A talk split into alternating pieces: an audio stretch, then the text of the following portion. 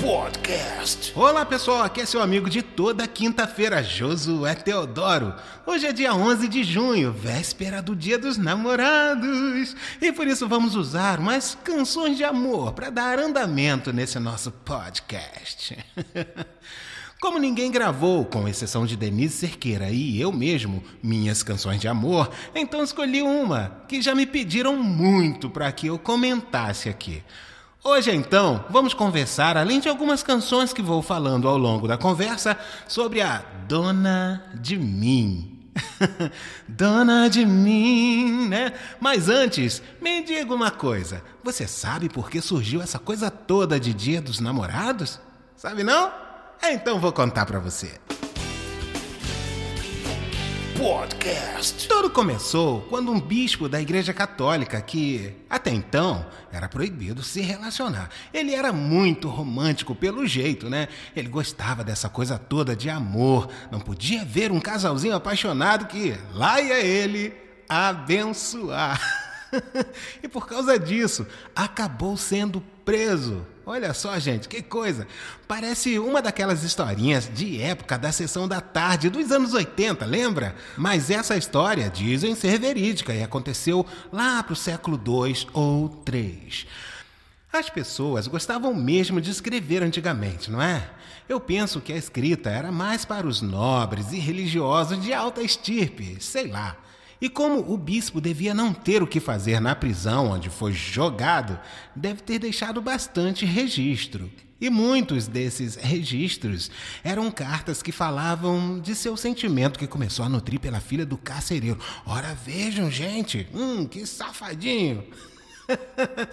Isso mesmo, ele deve ter conhecido ela lá no cárcere mesmo, não é não? Mas fico me perguntando por que ele escrevia cartas para uma cega Exatamente isso que você entendeu. A filha do carcereiro era cega. A não ser que já existisse a técnica do Braille, né? Mas enfim, o fato é que ela era ceguinha da Silva, ceguinha, dessas que não vê nem em pensamento, porque não sabe como são as coisas, né? Então, obviamente, ela não vê em pensamento mesmo. Josué, que louco que você é. Bom, o nosso querido bispo está confinado no cárcere, no habitável, porém desconfortável ala dos detentos. E por que ele foi preso? Olha só, gente, que bonitinho. Reza a lenda, eu gosto disso, foi só para ficar bonitinho. Diz a história, é mais adequada, né? No século III havia muita guerra em Roma, mas quase não tinha soldados para lutar e poucos se alistavam. O imperador concluiu que só poderia ser por causa de suas esposas e suas namoradas. Então, depois de ter concluído isso, decretou que os casamentos seriam proibidos durante a guerra. Gente, já pensou? Os docinhos todos prontinhos. Os bem casados. A Cristina Mel afiadíssima para cantar. A gente precisa de amor. E tudo cancelado de repente. Por um decreto. Aí, Podcast. Não sei se o bispo tentou disfarçar os números dos inscritos, mas pelo jeito, o imperador acabou descobrindo que, apesar do decreto, o bispo acreditava muito, mas muito mesmo no amor, a ponto de continuar a dar as bênçãos do casamento para quem procurasse, às escondidas. Esse bispo não era fácil. Esse tratante deve ter pensado o imperador. Resultado disso, você já sabe, né? Pegaram o pobre do bispo e jogaram no cárcere. E foi lá onde tudo aconteceu, né? Aí eu imagino que a filha do carcereiro vivia indo fazer arrumações, retirava coisas, levava comidinhas, também devia pegar conselhos, né? Enfim, ela devia passar muitas e muitas horas conversando com o bispo, é ou não é? E com esse bate-papo pra lá e bate-papo pra cá, às vezes uma ajeitadazinha no cabelo da menina, quem sabe, né? O nosso Valentim acabou se apaixonando, foi fisgado pelo cupido do amor. E me deixa em paz porque cupidos são gracejos humanos. Me deixa usar. Eu li em algum lugar que nas suas várias cartas ele gostava de assinar assim, ó, do seu namorado, do seu Valentim. Que bonitinho, né não? Agora me diga uma coisa, você parou para pensar como essa cega conseguiu ler essas cartas? Já já você vai saber. Podcast. Ao passar dos anos, esse nome, Valentim, ganhou algumas variações e acabou sendo usado para ambos os sexos. Então você pode escutar Senhora Valentim ou Senhor Valentim. Em alguns lugares eles falam Valentino. E daí, então, por causa desse hábito do bispo Valentim de escrever cartas para quem nutria certo carinho, certa paixão, né? Quem sabe? Vou aumentar o nível para quem ele amava. Surgiu a ideia de homenagear a todos os que amam alguém com cartas. E daí surgiu The Valentine's Day. Não é propriamente o dia dos namorados, mas o dia de escrever cartas para quem você ama. Olha só que curioso, que bonito isso, não é mesmo? Essa data te estimula a escrever cartas para amigos, familiares e todo tipo de pessoas que você considera muito mesmo. E a data escolhida foi dia 14 de fevereiro, por ser o dia da morte de São Valentim, o bispo apaixonado. Aqui no Brasil, essa data foi usada para fomentar o comércio e resolveram colocá-la no dia 12 de junho, que é um dia antes do dia do Santo Casamenteiro, o nosso Santo Antônio. Que história bonitinha é essa, hein, gente? Se é mesmo verdade, eu não sei, mas penso que nem vem ao caso averiguar. Até porque dizem que as orações do bispo curou a cegueira da sua amada. Mas infelizmente a sua morte não permitiu que eles vivessem esse amor com plenitude. Podcast. Dizem que minha voz funciona bastante para canções de amor. Já li muita coisa sobre mim mesmo dizendo Josué Teodoro, o cantor da voz romântica. Eu, particularmente, hum, não achava. Mas assumi, porque quando muita gente fala a mesma coisa, acaba sendo verdade. E não é porque eu só gravava canções de amor. Tinha canções no meu CD lindíssimas, como De Tarde, Tem Coisas que a Gente Não Esquece, não é? Meu CD, No Ritmo do Sentimento, tem tantas pérolas. Eu cantava muitas outras canções, mas quando entravam as canções de amor, aí a coisa ficava muito mais séria. Era uma gritaria, uma loucura total. Lindo Sonho de Amor virou febre no Brasil. Cheguei a ficar em primeiro lugar em várias rádios por todo o país. Algumas bandas de pagode me perguntaram se poderiam regravá-la e tudo. Isso para vocês verem como essa canção mexeu mesmo com o povo. Eu penso que deva ter sido por conta de ser uma canção praticamente sem cunho religioso, mas usando Deus de um jeito bem peculiar. Quando falo isso, quero dizer sem aqueles jargões mais comuns do Deus fez você para mim e eu para você. Deus está aqui abençoando nosso lar, nosso amor, nós dois diante desse altar e tudo mais, sabe? Bem comuns nas canções. Essa canção tem uma linguagem bem diferente mesmo. Sempre imaginei eu, você e Deus. Lindo sonho de amor que eu sonhei para mim. Nossos corações dar para Deus cuidar. Lindo sonho de amor que eu sonhei para mim. Você comigo é tudo que eu sempre quis. Em qualquer lugar do coração tem você. Te amo demais. Deus trouxe o sonho que eu sonhei. É realmente, gente. Agora, falando aqui para vocês e prestando atenção como nunca antes, acho que dá para concluir que é uma letra inusitada mesmo, pelo menos para a época, né?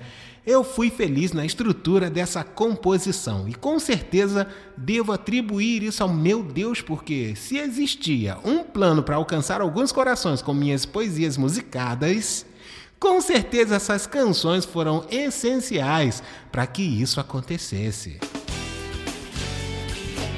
Podcast. Se você vê estrela demais,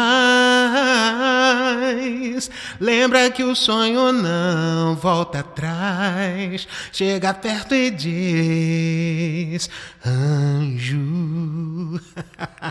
Essa foi a canção que me levou a construir Dona de Mim.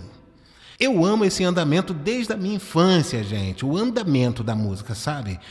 Rita Pavone, Pepino De Capri e outros mais e mais, né? tanta gente. Temos o Bosch Man explorando esse andamento tão simplório, mas Bosch Man lá usando. É um andamento cheio de possibilidades. Temos o Casey Jojo, enfim. Todos esses nomes em algum momento se curvaram diante desse andamento. Eu nunca tinha feito e pensava que no dia em que eu fizesse, teria que ser a música. Bom, pelo menos a gente pensa assim em todas as nossas composições. Não sei se por influência de ouvir apenas canções desses artistas seculares, mas acabou que sempre que vislumbrava esse andamento, eu pensava em palavras românticas.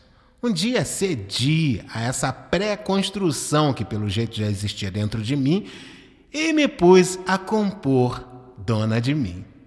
Eu sei que as pessoas querem saber coisas particulares da gente. Quando elas perguntam sobre a canção, o que elas querem mesmo é saber se a gente estava apaixonado. Gente... Não, gente. Essa canção eu simplesmente compus. Usei a inspiração de outras pessoas, então peguei o jeito de falar delas e transformei no meu jeito de falar as mesmas palavras. As coisas que elas sentiram. Entendeu? Vou falar mais uma vez, porque sou compositor, então consigo pegar o sentimento de alguém e, se eu tiver inspiração para isso, consigo transformar em uma linda canção. É, então tá. Mas enfim, essa canção não tem a ver comigo, com uma mulher que me domina, ou se fui dominado e blá blá blá, mas tem a ver com declarações constantes de amor que muitas vezes li seja em livros ou na internet, sei lá. Mas a gente já leu tanta coisa assim, não é? De amor. Atualmente, todos os dias temos uma mensagem em flyer na internet, como hum, somos obrigados a ler, né? Então é isso. um olhar de compositor pode potencializar uma mensagenzinha inocente. Mas quer saber? Eu sou cristão, então tudo depende de Deus. Se Deus não quiser, meu irmão, eu não posso fazer nada. Não sai nada. Muitas das vezes tentei compor e quer saber, não saiu mesmo nada, porque Deus não deixou. Agora, quando ele vai lá e coloca a mão dele sobre mim, a glória desce. E canções de amor surgem. E também são para a glória dele. Dona de mim, do meu coração, dos meus pensamentos. Dona de mim, tem me impressionado com seus talentos. E quando ela finge que sou dono, que sou eu quem está guiando a nossa nau. Mas é ela quem diz aonde ir, porque ela é a minha dona. Bonito isso, né, cara? Essa canção fala sobre se doar e com delicadeza, que o coração é totalmente do outro, de quem se ama. E quando você ama, você jamais vai seguir por um caminho aonde vai fazer a outra pessoa sofrer. Penso que essa é a essência da canção, essa é a essência também do amor. Não é realmente sobre só dizer coisas bonitas, mas sobre reconhecer que está realmente apaixonado. E quando isso acontece, tudo o que importa é que o outro seja feliz. Amar alguém é permitir ser usado para que a outra pessoa suba, porque isso vai deixá-la muito feliz. E me parece que o amor foca muito na paz plena do outro, no sorriso do outro, na alegria, na tranquilidade do outro. Deixa eu criar uma historinha fictícia e conclusiva, uma espécie de final 2 sobre o nosso Valentim. Então ele fez uma oração que dizia: Senhor, eu amo tanto a filha do carcereiro, que até então não tem nome, né? Que dou a minha vida para que ela possa enxergar porque eu quero que ela leia todo o amor que sinto por ela e que está registrado nas cartas que deixei. E daí ela volta a enxergar, mas o nosso Valentim morre. O amor pensa no outro e não em si, e que seu amor seja um amor bom, de qualidade, honesto, e que cada um pense no outro. Que não seja um amor trágico, como a conclusão fictícia que criei para o nosso Valentino, mas que seja eterno, baseado no amor maior, no amor do Criador, no amor do Senhor. É, então tá. Adorei conversar um pouquinho sobre a canção Dona de Mim. Vou esperar você aqui semana que vem. E vou ficando por aqui desejando a você um lindo e feliz Dia dos Namorados. Happy Valentine's Day. Love me tender. Podcast.